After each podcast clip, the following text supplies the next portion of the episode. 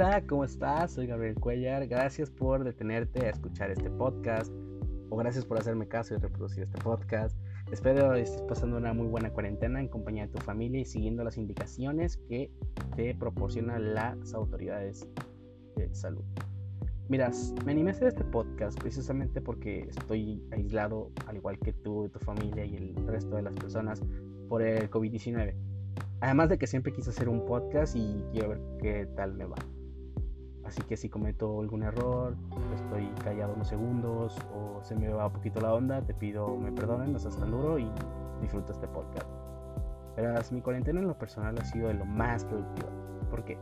Porque ya esto me ha podido ayudar a encontrarme conmigo mismo y saber qué mejorar como persona, para ser la mejor versión de mí. Pero pues obviamente no te miento que eh, me aburro de estar aquí, ya quiero salir al mundo y refrescarme y salir con mis amigos a bailar, a tomar, a comer y todo ese tipo de cosas. Pero bueno, creo que esto es lo mejor que podemos hacer como sociedad, quedarnos en nuestras casas y evitar contagiarnos y contagiar a nuestros seres queridos. Pero bueno, espero poder entretenerte con esta emisión y con las demás que faltan. Si te agrada, te invito a que me mandes sugerencias para poder conversar al respecto y sin más que añadir por ahora, comencemos. El tema que escogí para el día de hoy, el cual es el debut de este podcast, es la ley de atracción. Probablemente ya has escuchado sobre ella, pero si no es así, para eso estoy aquí. Te explicaré de qué trata y cómo se relaciona con el positivismo. Permíteme leerte la definición proporcionada por San Google. La ley de la atracción se refiere a la creencia pseudocientífica de que los pensamientos influyen sobre las vidas de las personas, argumentando que son unidades energéticas que devolverán a la persona una onda energética similar a la emitida. Vaya definición, ¿eh? En pocas palabras significa que los pensamientos que tú ambiciones sobre tu vida en cualquier ámbito son los resultados que obtendrás. Ojo, esto no quiere decir que sean cajas mágicas de deseos como, ay, quiero 30 mil pesos para mañana para poder comprar el celular de moda. Créeme que si piensas eso, estás totalmente equivocado. Lo que nos quiere decir esta ley es que nuestros pensamientos, acciones y nuestra autoimagen tienen una gran repercusión en nuestro día a día y en nuestra vida. Anteriormente te mencioné los factores que intervienen para tener buenos resultados en nuestras vidas, acciones, pensamientos y la autoimagen. Bueno, como todos ustedes saben, nada nos cae del cielo. Nadie te regala nada en esta vida. Si tú quieres algo, debes trabajar duro para obtenerlo.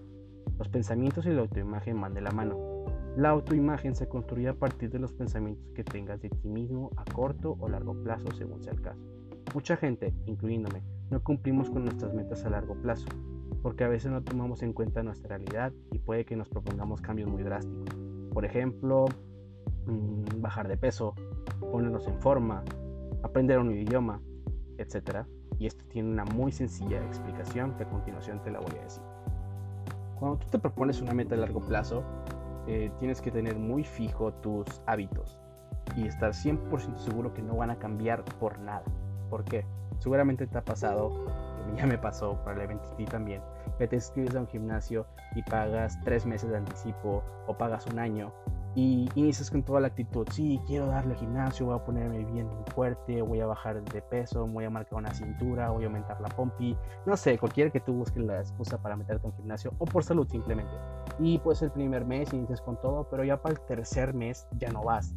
O sea, pagaste nueve meses, ocho meses, diez meses, once meses o incluso los 12 meses y nada más fuiste un día, eh, pues eso quiere decir que no tienes eh, bien fijos tus objetivos y eso te impide crear, crear, perdón, te pide cumplir tus metas a largo plazo.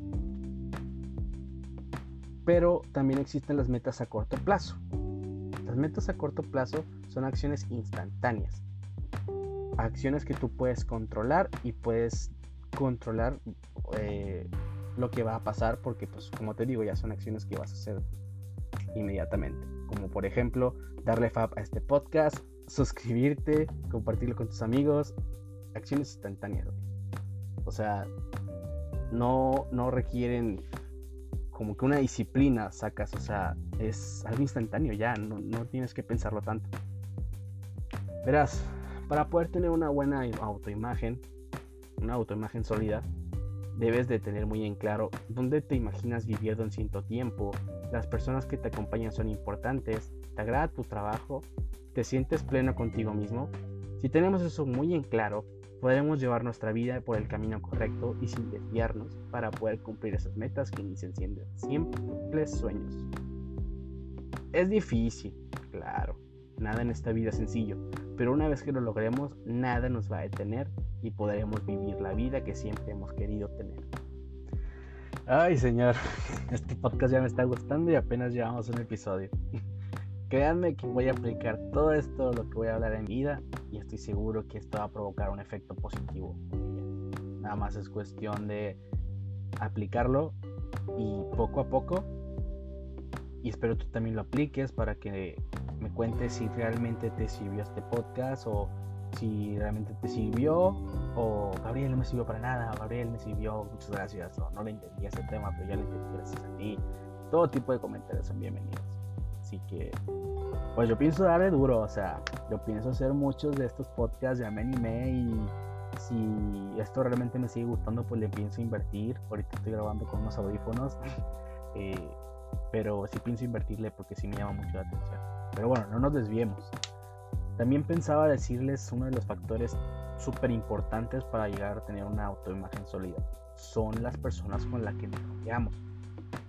Yo en lo personal pienso que si nos rodeamos de gente que no le gusta emprender, no le gusta trabajar, que solo piensa en las fiestas, que no tenga ganas de superarse, pues obviamente tu subconsciente te convence que esa es una buena forma de vida, sin preocupaciones o ambiciones positivas con pensamientos negativos como de, ay, ¿para qué me preocupo ahora? A ver cómo me las arreglo en el futuro. O, ah, mejor me, sigo, me consigo a alguien que me mantenga. Sabes de lo que hablo, ¿no?